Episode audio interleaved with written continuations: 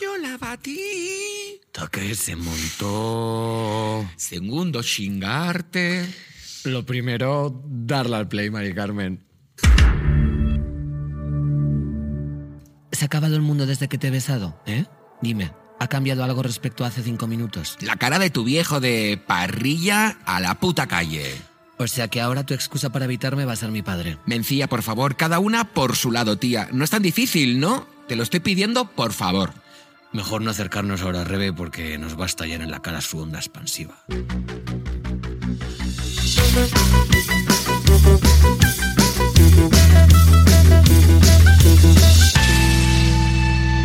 Empezamos el podcast con un diálogo de Men Beca, la pareja estrella de élite, que por cierto la nueva temporada ya está ahí, ya la puedes ver, esta salida del horno. Y este momento es cuando Rebeca eh, conoce a Mencía, mm, siente algo, siente un trucu, y en lugar de dejarse llevar, pues de repente, pues no la aguanta, no la quiere ver, la rechaza, ¿no? Hoy en Sigues ahí vamos a hablar de visibilidad lésbica. Y Samantha, te has traído a una amiga que yo tengo muchas ganas de conocer. Ya, la verdad es que eh, estoy contenta porque ya, pues yo creo que no está mucho en los focos, aunque es fotógrafa, entonces ahí hay un juego de palabras que tampoco está muy mal. Bueno, 6 de 10, en fin. Y es muy amiguísima. Y un día me escribió, me dijo, oye, me encanta el podcast, me podríais traer de invitadas. Y claro, cuando eres la mujer más poderosa de España, pues te puedes permitir el lujo, ¿no? De meter a tus amigas en todas las cosas que haces, que es para lo único para lo que sirve Ojo. estar expuesta. Y tú recomiendas muy bien, tuvimos Afropoderosa, o sea, la gente que viene de parte de Samantha lo peta. Pues sí, y porque Mahatma Gandhi no me responde a los mensajes directos, pero ahí está, está a punto de caer. Bueno, hoy ha venido Arden que Ardan, también conocida como Ana Prado, fotógrafa, directora y desde hoy amiguísima del programa. ¿Qué tal, hija? Súper, Muy bien. Y lesbiana también. Nunca han puesto tortilla en el catering, pero hoy todo el catering era tortilla. No, no, me habéis dado una bienvenida la, la que me, la que me merezco. Ya. Y es muy gracioso porque además mi plato estrella es la tortilla. Sí. O sea, es como la vida da vueltas sobre lo ¿Es lo que mejor te sale hacer? Sí. Sí. Voy a contar aquí. Joder. bueno, se pueden encontrar muchas cosas, ¿eh? Yo siempre hablo de esperma. ¡Esperma! Bueno, y tuvimos una invitada que nos habló cómo hacer tartas con esperma, ¿no? No sé si te acuerdas. Ahí me sea, Eso me pilla qué- fuera de... Qué ricas, ya, puede ser, pero bueno, ya me harás una tortilla. Oye, a mí me Cuando encanta el nombre. Arden que ardan. Ese es tu nombre en redes.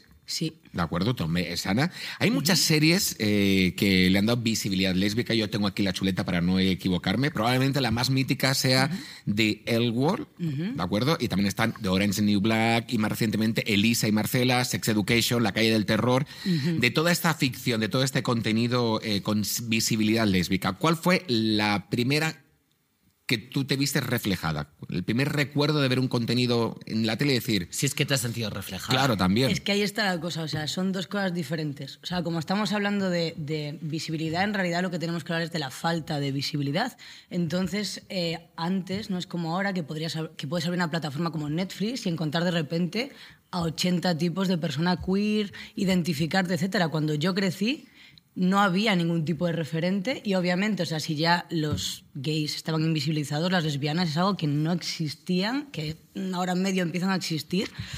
Entonces era algo como, o sea, crecí obviamente como yo y todas las chicas lesbianas de mi generación sin referentes. O sea, no es que no teníamos para, para ver, es algo que ha sido a posteriori de ya descubrirte quién eres y cómo eres, ahí has- te has puesto a investigar y a buscar, pero esa, esa primera labor la has hecho sola. Entonces, bueno, te he de decir una cosa, a riesgo de que me quiten el carnet de, de, de- de bollera, eh, porque War es el libro sagrado de pero no me la he terminado. Pero ayer me he visto con mi novia el primer capítulo de vuelta y hemos cantado la sintonía, que creo que para venirme con el lésbico subido, Sí, si se puede entre eso y más. la tortilla del Entre eso y de la hoy, tortilla del vamos. catering. Hoy es un día Un muy día de gay. lesbiana. Es el día de la lesbiana. Pero no me la he acabado, pero sí, pero está, o sea, es, es muy, como muy importante, muy referente. Han hecho ahora una, una segunda ronda nueva.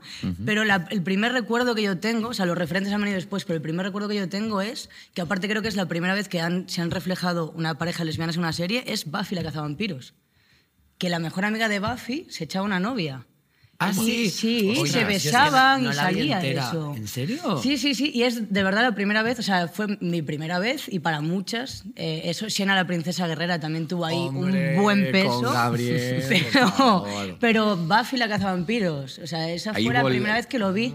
Y, y, no es, o sea, obviamente, como había tanto silencio y la invisibilidad tiene consecuencias, como que estés metidísima en el armario, que no sepas bien qué es, entonces no me identifiqué como, ah, vale, sí, soy yo, soy así. No, ojalá, pero no. Pero sí que fue más un, como un, comparto un sentimiento con esto que estoy viendo, o esto que estoy viendo me, de repente me está haciendo sonreír y no entiendo bien el por qué, pero aquí, aquí, está pasando algo. ¿Y, y un por poco qué, más así. ¿Y por qué crees que había como ese tabú sobre eh, la visibilidad lésbica? Porque a lo mejor en los 90, en los 2000 se ponía más el foco en, oye, si tenemos que hacer algo rompedor, mejor pongamos una pareja de gays, una pareja de hombres, Hmm. que esto es lo que no sé qué, y se dejaba... ¿Tú crees que era por eso, por, por moda o por, por No qué es había ese tabú? Yo, yo creo que, o sea, por un lado está el tabú, que es una cosa, por otro lado yo creo que, o sea, gran parte de esto viene de eh, que vivimos en una sociedad machista. Las cosas no se pueden separar, entonces al igual- al igual que la, o sea, la mujer ha sufrido por mujer muchísimo tipo de discriminación, pues a esto, o sea, ser mujer suma de ser lesbiana, entonces igual la revolución, la visibilidad más fuerte de la- del colectivo empezó siendo por hombres y luego vino lo demás. Yo creo que viene un poquito de eso. Al final todo está unido, todo es interseccional y a una cosa hay que sumarle la otra. Y yo creo que es más que nada un poquito eso. He de decir que eh, tienes razón siempre cuando hablamos de representación y revolución en lo audiovisual, que es verdad que siempre se ha centrado, incluso a día de hoy, excesivamente en narrativas eh, masculinas, sobre todo narrativas masculinas eh, homoeróticas o que tengan que ver en demasiado con el sexo, con, con esa parte que pues es crucial en el desarrollo de cualquier persona, pero yo creo que hay vida más allá del, del sexo gay. Pero, eh, sin embargo, las, las, las primeras avances que se hicieron y como las figuras más representativas de los movimientos queer de liberación LGBT fueron no solo mujeres, sino mujeres trans, Trans. racializadas. Exacto. Las lesbianas hicieron un montón de avances en el feminismo porque, claro, había como todavía les faltaba un poco de perspectiva de, de género en ese sentido y ayudaron a, a la transversalidad y que se entendiera que no existe un único modelo de mujer y que por lo tanto la experiencia de las mujeres lesbianas es muy distinta a las mujeres heterosexuales. Entonces los medios han hecho un poco lo que les ha dado la gana. Y da la sensación de que los gays son más importantes, pero eso yo creo, y esto no es algo eh, eh, estanco o algo que sea un axioma irrebatible, pero es que hasta hace bien poco no había directoras. Entonces Claro, yo, yo- todo lo que hablo siempre es desde lo que me acabáis de preguntar, de- desde el punto de vista audiovisual. En la Claro. calle y la realidad es absolutamente Ver otra. famosas, claro, el trabajo del, del colectivo de, de lesbianas, de eso, las mujeres trans son las que han iniciado la lucha por nuestros derechos. Me ciño a esta representación audiovisual y bueno, y en la calle fuera del colectivo. Este tabú, este secretismo, este silencio que hay fuera de, es fuera de, siempre fuera del colectivo.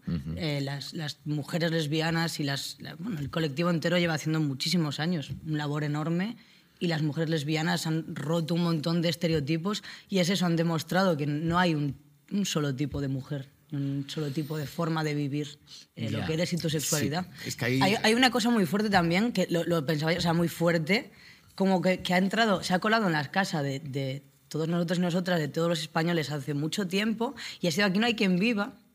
Haciendo vuelta atrás, ha sido, o sea, había una pareja de lesbianas que tenía aparte un hijo con su amigo gay.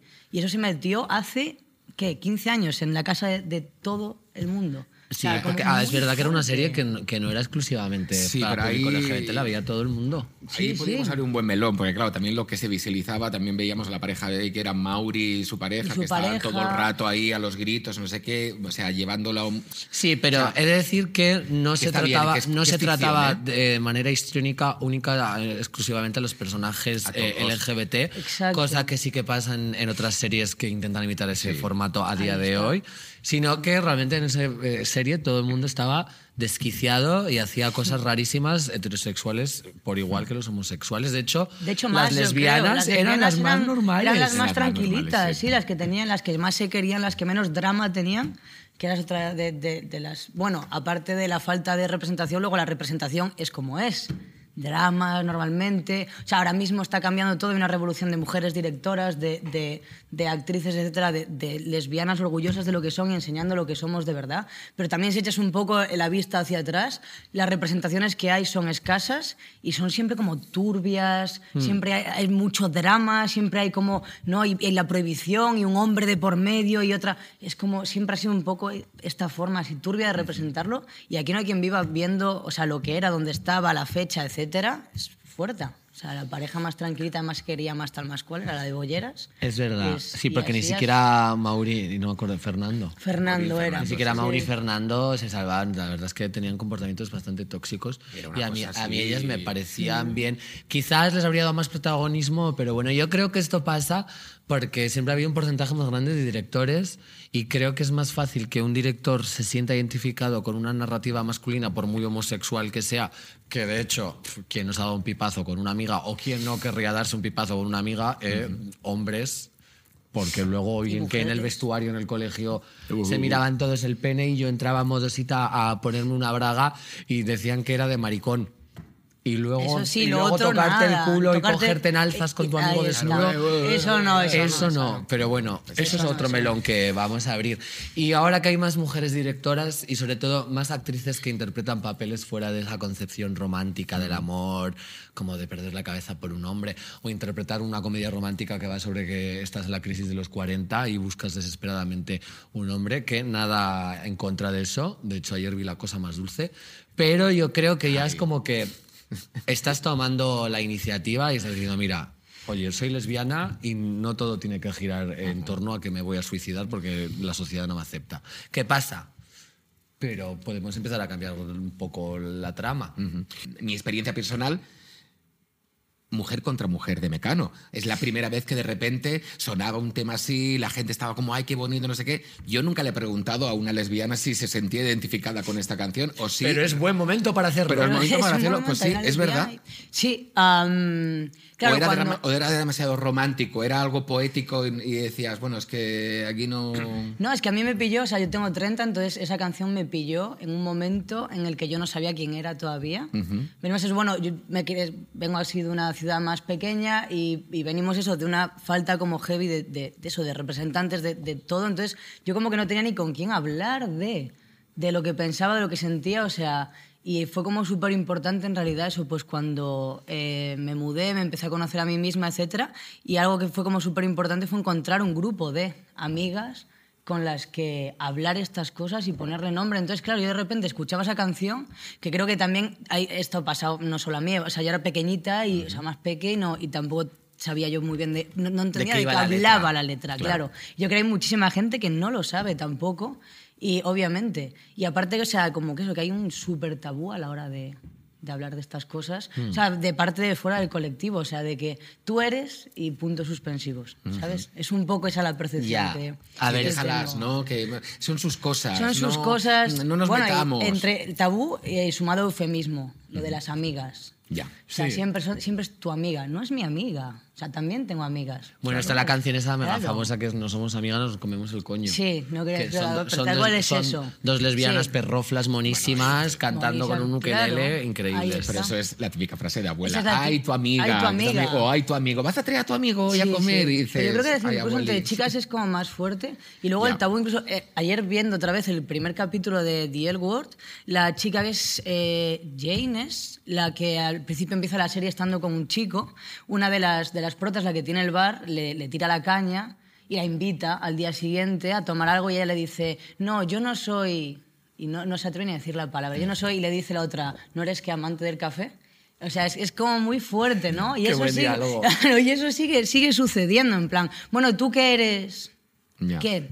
¿Que soy qué? Dilo. O sea, no, es como si hubiera como una especie de vergüenza. Pero eso al final, tras años, años, años, te lo acaban como inculcando a ti, ¿sabes? O sea, y yo al final, por ejemplo, yo siempre digo que he salido como muy tarde del armario. Entenderlo de tarde no, hay, no es tarde si la dicha es así Buena. de buena, pero, pero como que me di cuenta súper tarde cuando es algo como súper obvio y a lo largo de mi vida como que incluso no tenía parejas, eh, me costaba todo un montón y luego, o sea, llegué- tuve como que irme que hablar con otras chicas y darme cuenta de que, ah, vale, es esto. Por eso el tema de hablarlo y de la visibilización es como mega importante porque tiene unas consecuencias, aparte de, del Ya. no avanzar y de que el- la gente que está fuera del colectivo pues siga diciendo a las amigas o es gente que no existe o etcétera, es ya la otra parte de que tiene consecuencias incluso para la gente que está dentro del propio colectivo, ¿sabes? Y aparte porque cuando tú eres un maricón, o sea, la masculinidad hegemónica es muy fácil eh, ver que algo se salga de la norma masculina, ¿no? Porque para mí es la categoría más estanca. Al final,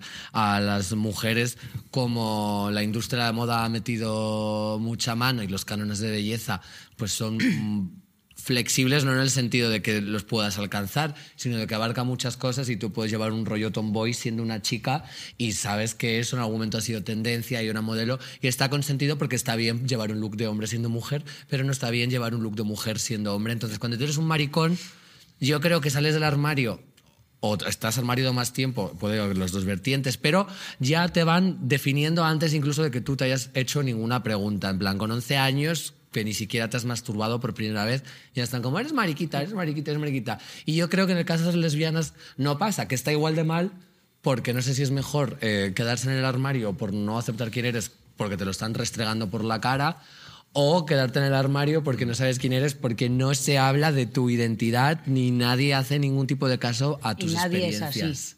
A no ser que sea sexualizable, que ese es otro melón que vamos a abrir, porque las narrativas de las lesbianas y sobre todo el mundo del visual están representadas siempre y cuando se puedan sexualizar y puedan ser dos bolleras en tetas eh, comiéndose el coño haciendo una tijera o eh, sea como susceptible a complacer el imaginario masculino. Bueno, es que el director seguro que sería un director hombre hetero, Hetero, eh, que, que lo vería así, ¿no? ¿Cómo, cómo, cómo lo veis vosotros?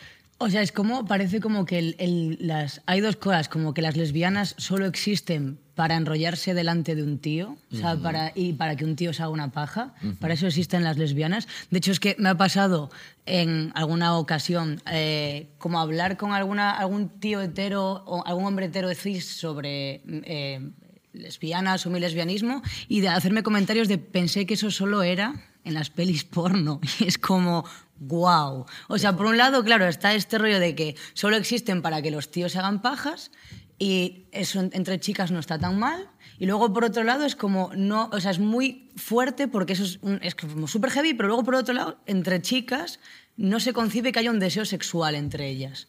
O sea, es como muy fuerte. Es como si entre nosotras no follásemos o no nos quisiésemos. Pero ellos sí que nos sexualizan. Es como si solo nos acostásemos para complacer los deseos sexuales y las fantasías de un hombre heterocis. Cuando es como si no tuviéramos. Bueno, que, perdón, creo que esto viene también un poco de.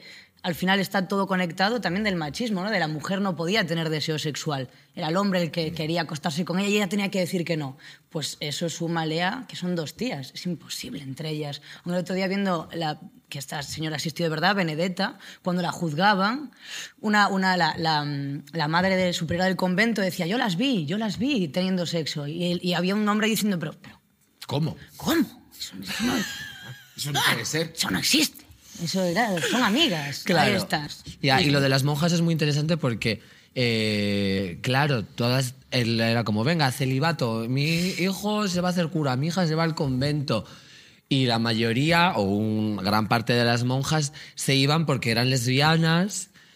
Y claro, la familia decía, mira, antes de pasar por la vergüenza La de que todo el vergüenza. pueblo sepa que eras una bollera, pues vete al convento y ya está. Y hay muchas historias de Pero monjas que dentro del convento se liaban Sí. porque, claro, es que estás a gustísimo. Hombre, No, mi novia es su tema, o sea, es como que estudia esta parte de la historia. ¿Ah, sí? O sea, sí, es muy Pero fuerte. qué pena que al final. Sí, sí, de monjas o bolleras. sea, era su sitio, era era Claro. la hostia, y bueno, o sea, y, y- y en el lado masculino ya sabíamos también dónde Obviamente. iban. Ojo. Obviamente. Sí, pero en nada masculino yo creo que tiene Pero unos es- matices más turbios. Total. Con la mayoría de edad, precisamente. Tienen más poder también. Sí. Las monjas estaban más recluiditas, ellas metidas ahí en su convento. No sé si habéis visto el documental A Secret Love, que lo que cuentas un poquito son Ah. Sí. personas que, ante- o sea, que tenían relaciones durante toda la vida, pero la, en la sociedad las veía como, mira estas amigas. No sé, yo, vi- primas. yo me acuerdo cuando vi Tomates Verdes Fritos, la película, que también jugaba un poco eso y decías, pero no estoy entendiendo. Y tú que tienes ganas de que ir más allá y no quedarte en la línea, decías, bueno, pues entonces son, son pareja, Son ¿no? pareja. Entonces se quieren. Porque yo creo que al final lo que diferencia para mí es ese, es ese ingrediente. Se quieren, Se quieren, estar juntas. Claro. Quieren tener una vida juntas. Porque tú, Jolín, puedes pasártelo muy bien con quien tú quieras. Y eso no define a lo mejor tu... eh, Orientación. Tu orientación, eso mismo. Pero si tú ya lo tienes claro y, y- y- y- y- y quieres hacerlo con esa persona, ¿qué problema hay, no? O sea, porque eso se tiene que poner en duda. Ahí está. Yo se lo decía ayer a, a- a mi chica, eh, que le decía, jo, si de verdad, si pudieran ver lo que te quiero, es que nadie iba a decir nada. Joder, eres buenísima. Es que es eso. Es que la quiero un montón. Pero es que es verdad, y, esa, y es que yo no he estado enamorada jamás, yo he estado como eso, metida en el armario en mi cabeza, sin yo misma, porque a mí me decían, pero a ti no te gustaba nadie, no te gustaba una chica de tu clase. No, a mí no me gustaba nadie, era como una realidad que no podía pasar. Aparte de que, bueno, el, el lesbiana como insulto es otra cosa que pasa, y a mí me llamaban lesbiana como insulto todo el rato, cuando Sí. es un piropazo. Y es como lesbiana como insulto. Y Entonces además tú por cosas absurdas como esta chica lleva unas botas, pues es, lesbiana. Vaya, sí, sí, y- esta chica juega al fútbol. Lesbiana, lesbiana. Es Total. como, vamos a ver, cariño. Porque le gustan las cosas de chico. De chico. Porque tienen que ser de chico estas ¿Por qué cosas. tiene que ser o sea, de ¿por qué chico? os lo habéis Ahí apoderado está. vosotros los chicos? Pero porque también venimos, yo creo que cuando eh, formas parte del colectivo LGTB, tú por naturaleza, tú ya sin querer, estás rompiendo un montón de normas de la sociedad ridículas todas, pero las estás rompiendo sin, sin tú hacerlo a propósito. Entonces eso pues ya te da una libertad mental y te hace a ti una persona súper propensa y más valiente a ya echarte encima lo que sea y a ser más fiel a ti mismo. Que yo quiero jugar al fútbol y es de chicos, ¿y a mí qué? Porque ya, me, ya ¿qué más me da? Ya me están llamando esto y lo otro, no sé qué. Me da igual, que me quiero poner esto, me lo pongo, que quiero lo que sea. Y para adelante. Ya, al final cada, todas las personas tienen como un esquema cognitivo en su cabeza de conceptos que consideran una verdad absoluta. Pues eh, el género, eh, ser eh, cis, el matrimonio, en el caso de mis padres y mis abuelos, la pareja, el amor romántico, quererse, encontrar la persona de tu vida, que parecen cosas muy genuinas, pero porque tú no te das cuenta de que eso ha tenido que venir de algún lado, como todos los modelos mentales que existen. Entonces, eh, cuando tú eres LGBT y te empujan, que no es que tú te quieras salir, sino que te echan fuera de los márgenes y, y estás ahí, ya o te obligas a romper esos esquemas cognitivos y decir, vale, a ver, eh, soy un maricón en los 90, pues no me voy a poder casar. Entonces ya desmonto el concepto de que el matrimonio es lo mejor. Claro. Eh, soy una persona transgénero, pues ya desmonto el sistema sexo-género, lo que supone la identidad de género. Y en cambio, para una persona que habita la norma y que aún así sufre cosas, porque también había muchos eh, eh, eh, hombres homófobos en mi clase que yo creo que esa homofobia la tenían contra ellos propios, no porque fueran maricones armariados, que eso es algo que hay que tirar a la basura, sino porque, joder, si no me permites a mí ser un chico amanerado, ¿cómo te tienes que reprimir tú todas las cosas que a lo mejor te apetece un montón de pequeño coger esta muñeca y no lo haces porque alguien va a pensar que eres Ahí un está. mariquita? Pero como les es más fácil no cuestionarse nada y vivir en la norma, pues se quedan ahí agazapados a gustísimo. Y cuando ven a alguien que, que rompe eso, les hace pensar, a lo mejor lo que estoy viviendo es una mentira. Por eso no pueden consentir que haya gente que despunte, porque les está eh, enfrentando y está Sí, poniendo en duda todo su esquema cognitivo. Y eso por eso la gente es homófoba y lesbófoba y transfoba, Y porque es transfoba. como, mm, tú no vas a decirme a mí que lo que estoy viviendo yo eh, no es real. Exacto, que aparte a mí qué más me da. Vive tu realidad, tu realidad y la mía, cada uno con la suya, mientras no crucemos ciertos eh, límites que no se pueden permitir jamás, como homofobia, transfobia, etcétera. Cariño, tú cásate, tú haz tus cositas Claro, que yo me y quiera hago las mías.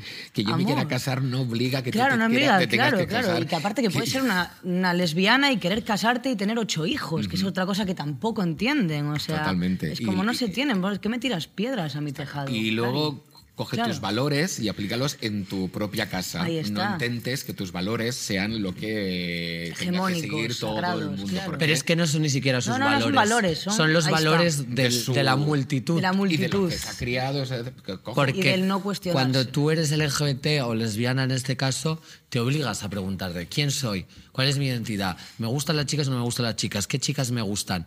Y como todo el sexo está tan escondido, al final es más fácil experimentar. Porque eh, estoy en toda una hora tan de, de misticismo como de no ser descubierta que, y por eso, pues, ¿qué hacían en los locales Es que eh. Pues a ver, era, era, fe- era la única manera de hacerlo y está feo que no puedas vivir tu se- sexualidad de una manera más abierta, pero al final yo honestamente creo que la gente heterosexual, ahora no lo sé, pero se solía aburrir muchísimo en el sexo. Y luego veía a todas mis amigas mariconas y lesbianas y tenían unas anécdotas sexuales Bueno, chulísimas. Y yo pienso, ¿y- y- y tú? que ya tienes 30 años y ya te has casado, no porque lo hayas sopesado a lo que quieras, sino porque de alguna manera alguien te ha enseñado y sientes que ese es el destino que tienes que escoger. Y un destino que ni siquiera tiene que gustarte para toda la vida, porque es legítimo que hoy quieras tener un hijo y mañana no. Pero claro, si ya tienes un hijo es para toda la vida. Bueno, en y fin. y también te digo- Siempre acabo criticando a los niños y el matrimonio. No voy a ser yo la que te lleve la contraria. Esas aplicaciones para ligar, cuando empezaron a salir, que yo creo que estaban casi todas centradas, digamos, dentro del colectivo y la gente. Colectivo decía, gay. ¿Qué es esto? ¿Qué te- locura que no sé qué? Y mira cómo está todo el mundo loco ahora con sus. Tinders, con sus no sé qué, con no sé qué, no sé cuánto, ¿sabes? Que esas. Pasa que, mira, yo esto es lo que te quería preguntar, Ana. Y aparte, me parece guay saber tu edad porque ahí nos podemos colocar. Yo tengo la sensación, bajo mi punto de vista, ¿no? que hace bastantes años, estamos hablando de los 90, de los 2000, que dentro del propio colectivo, entre gays y lesbianas, había mucho conflicto, porque no se podían ver en muchas de las situaciones, no te digo en todas. Las lesbianas estaban en un local, los gays estaban en otro. Yo me acuerdo que quería ir a mejor con alguna amiga lesbiana a un local y te sentías incómodo, porque más que nada que tú qué haces aquí y, y- y- y decía no sé qué. Y lo mismo por el otro lado. Por suerte eso ya ha pasado. Por suerte los locales ya no tienen paredes, sino que tienen ventanas y cristales y la gente puede ver lo que ocurre dentro. Y por suerte, bueno, en general, en general o no, o no. Yo la verdad es que a los locales a los que voy mejor que no tuvieran ventanas. No, pero joder, yo me acuerdo de la primera cafetería en Chueca que abrió con unos ventanales de arriba abajo que a la gente le daba corte ir a tomar un café ahí, porque si te veían ahí, ya realmente la gente Ya- podía ya sabía lo pensar. que eras. eh, claro, y fue la primera cafetería justo ahí al lado de la plaza Pedro Cerolo, y luego empezaron a hacerlo todas, porque claro, al final hay que tirar los muros y hay que abrirlo. Pero yo me quedo de esa época, me quedo Ajá. con ese mm, con, con esa historia. Y luego fueron pasando los años, creo que los estereotipos bajaron gente que era gay tenía amigas que eran lesbianas y lo que querían era salir juntos y pasárselo bien juntos, no separarnos en el momento de ir por la noche y ahí la cosa fue evolucionando. No sé si mi lectura es, es, es- es acertada, no es acertada. Súper acertada. A mí, yo te lo me juro, ha yo lo veía- Samantha, o sea, yo estoy rodeada de todo, o sea, dentro del colectivo es que a, a mí me da exactamente igual, que seas de la L, de la G, de la T, de lo Mm. que sea. Yo lo que quiero es estar como en un sitio a gusto en el que pueda ser yo, pueda darle un beso a, a mi chica sin que estén cuatro tíos mirándome y preguntándome, os vais a casa, ¿verdad? ¿Puedo ir con vosotros? O sea, eso es lo que quiero, estar a gusto y tranquila. Y cuanto más queer para adentro, muchísimo mejor. Y a mí me encanta salir eso, pues con maricas, lesbianas, trans, lo que sea, para adelante. Y cuanto más juntas, yo creo, dentro del colectivo yo creo que hay que hacer un trabajo de estar cada vez más unidas y no separar. De si el gay y la lesbiana, ¿tú qué haces aquí, chica? Ya vivir. Es que era, era, O sea, ya era- te lo juro, yo muchas veces. Entiendo, como, entiendo que sería un poco así hace tiempo. absurdo, pero o sea, me no sé, parecía. supongo que tú lo vives Pero igual, Samantha, ¿no? He de decir que, eh, y hasta incluso a día de hoy, hay gays muy misóginos. Mucho. Y yo creo que en gran parte es eh, porque la- como el ocio homosexual siempre está muy ligado a, a- a ligar. A conquistar a otra persona, a tener encuentros sexuales, porque de alguna manera es algo que mm, siempre se les ha impedido y aunque hoy no lo tengas que hacer como en los años 70 escondida en un local de BDSM, de alguna manera también lo haces un poco a la sombra a través de aplicaciones de ligar exclusivas eh, para ti y el primer contacto ya es, aunque no lo quieras, a través del sexo, porque es, ¿te gustan los hombres? A mí también.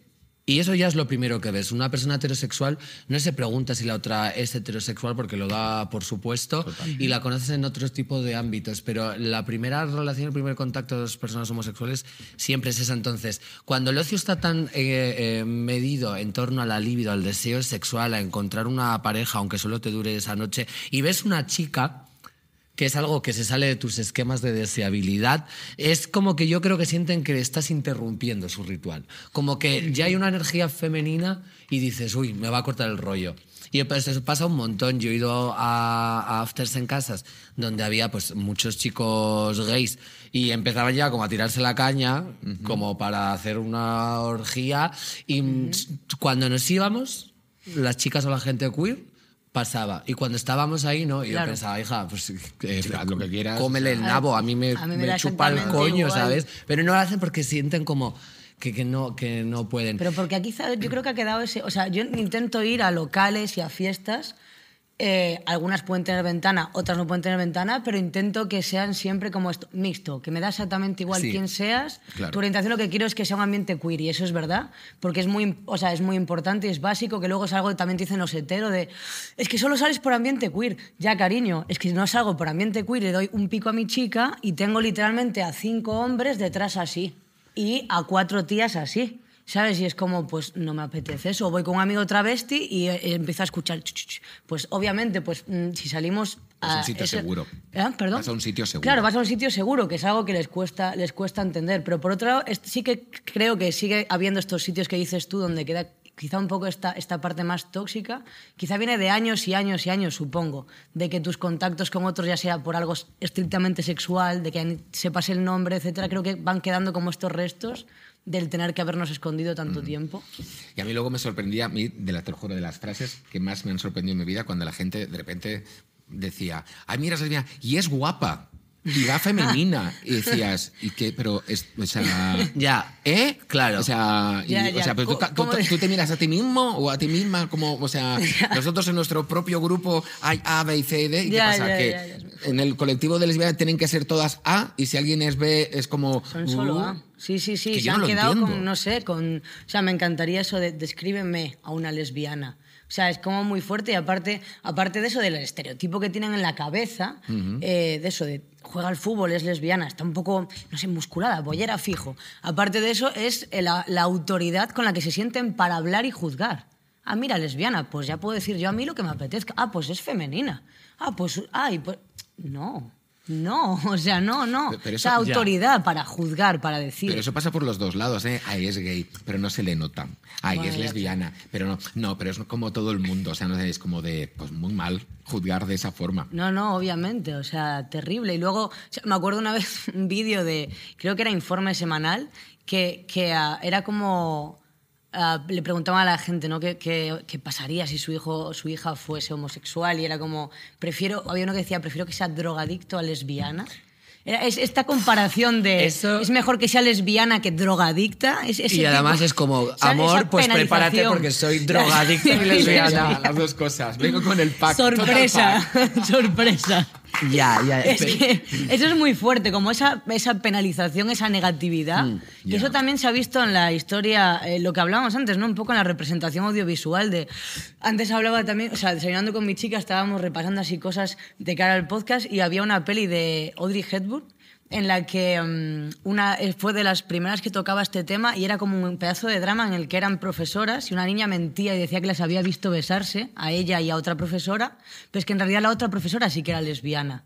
Y claro, era era la mala y toda era música de chan, chan, chan cuando salía ella. Es como esa demonización de las, de las mujeres lesbianas, ¿sabes? Es, como, Sí. es terrible. Que todavía yo siento que, que sigue en gran parte así. Oye, y luego el, el- esa cosa que siempre se utilizaba también es una es la que quiere salir del armario y quiere que y la otra es la que no, que nadie se entere. Siempre se ha jugado como con esa, no sé el por qué, con las parejas lesbianas de Siempre. siempre una es la lanzada y la otra no sé O qué. que hay un hombre de por medio. El otro día vi Sí. una, una peli, bueno, que esto era ya el colmo, pero el colmo del colmo, que era una chica que el día de su boda con un hombre, cuando estaba caminando hacia el altar, en un milisegundo se enamoraba de la florista de la boda.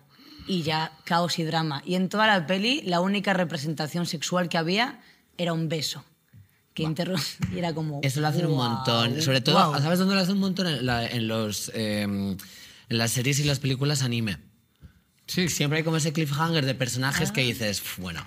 Y de hecho, la- la- los fans del anime hacen eh, dibujos, recreaciones, escriben fanfics. eh, y es todo como que es claramente que hay una tensión sexual, que están juntas, que se lanzan como comentarios. Te da a entender todo, pero luego es como que esa tensión no se resuelve, que no tiene por qué resolverse de manera explícita.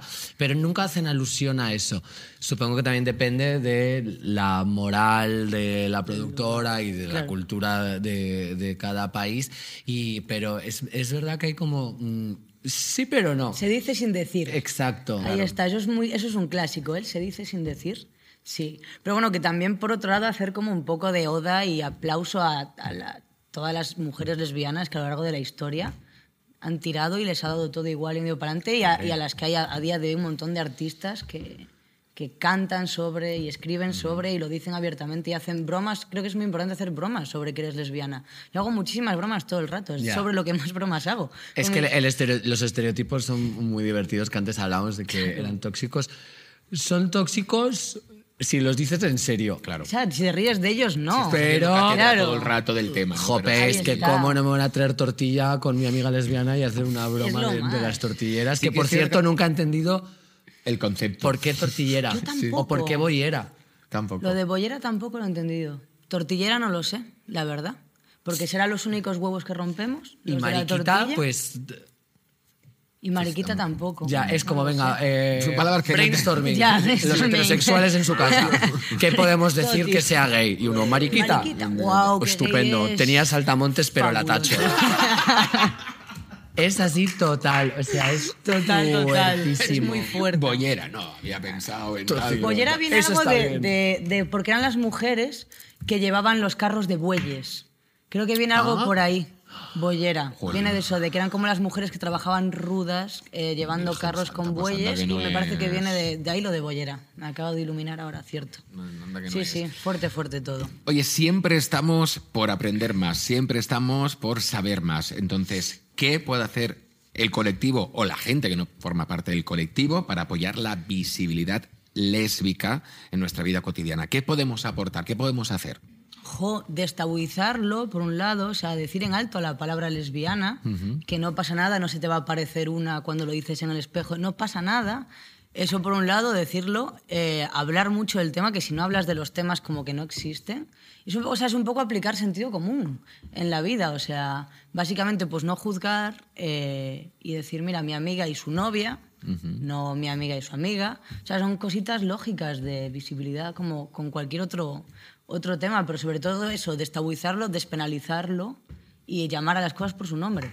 Si eres boyera, eres boyera y si es su novia, es su novia. Y se acabó. ¿Vosotros no creéis que hay gente, esto lo dejo yo caer aquí, que, o sea, yo soy el positivo de este, de este podcast, el que cree aún en la humanidad, en que aún nos podemos salvar y esas cosas.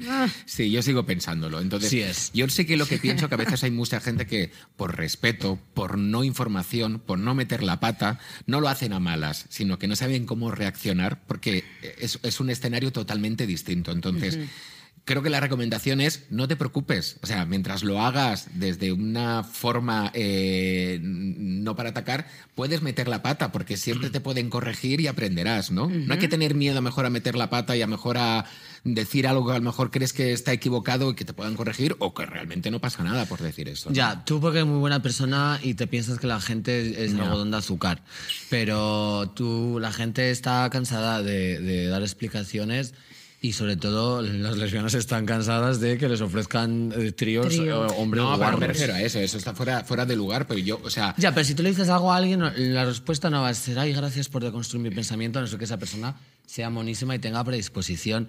Normalmente van a decir, qué exagerada, ya no se puede hacer bromas de nada. De nada, como sois las lesbianas. Sí, Uf, sí, sí. Sois todas súper bordes. No se os puede decir nada, no se os puede mirar.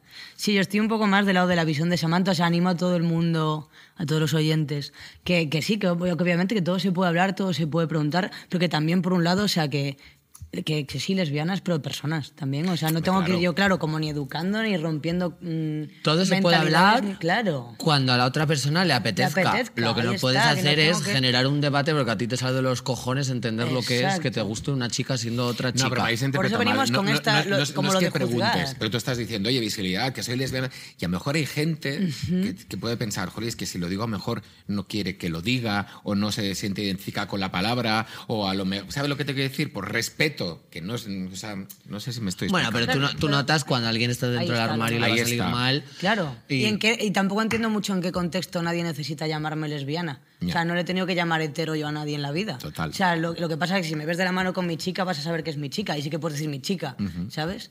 Pero claro, o sea, no, no, no van a tener que decir Ya. eso, ¿sabes? Y yo tengo una recomendación más concreta y es que, por favor, eh, maricones de 35 años que no tienen ni una chica en su grupo, Ay, por favor.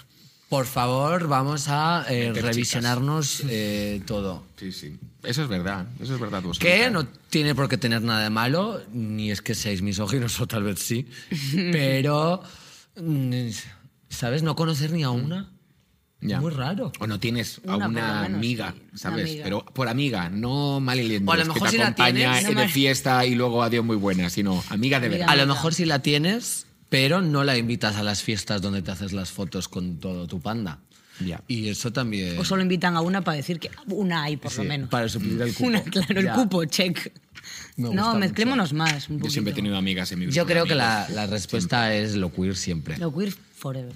Porque los, hay maricones muy tóxicos, hay lesbianas muy Hay tóxicas. lesbianas muy también. lesbianas, amigos, muy de, de, de- de encerrarse solo, Después ¿eh? de romper todos los estereotipos. Estereotipos. Hay lesbianas muy lesbianas. Claro, con eso- botas. Eso, no lo hemos tocado, pero hay, hay enemigos dentro del. Hay enemigas, mejor dicho, No, dentro jamás del. enemigas, no, no, ¿No? no, jamás. Pero que igual que Samantha hablaba de estos, no, no, jamás. Somos siempre, siempre que hay que buscar la unidad y la, y la, la- la cohesión en el, y el entendimiento en el colectivo, que bastante tenemos fuera ya.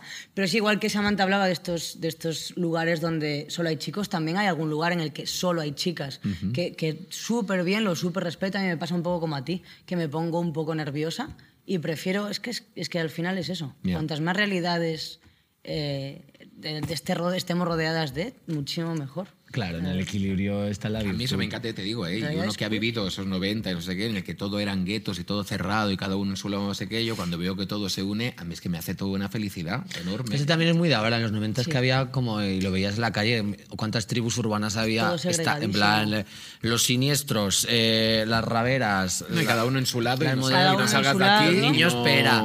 Ahí está. Y ahora, pues es que claro, hay tantas eh, cosas que ver en internet y, y tan- y yo creo que siento que las nuevas generaciones están muy juntas y todo que las nuevas generaciones vienen muy lésbicas y muy Y sáficas. muy deconstruidas, Sí, muy, claro. muy, muy fluidas, muy ligeras. Y Son lo siempre mejor. digo lo mismo, pero me encantan las lesbianas de TikTok. Son lo mejor que hay.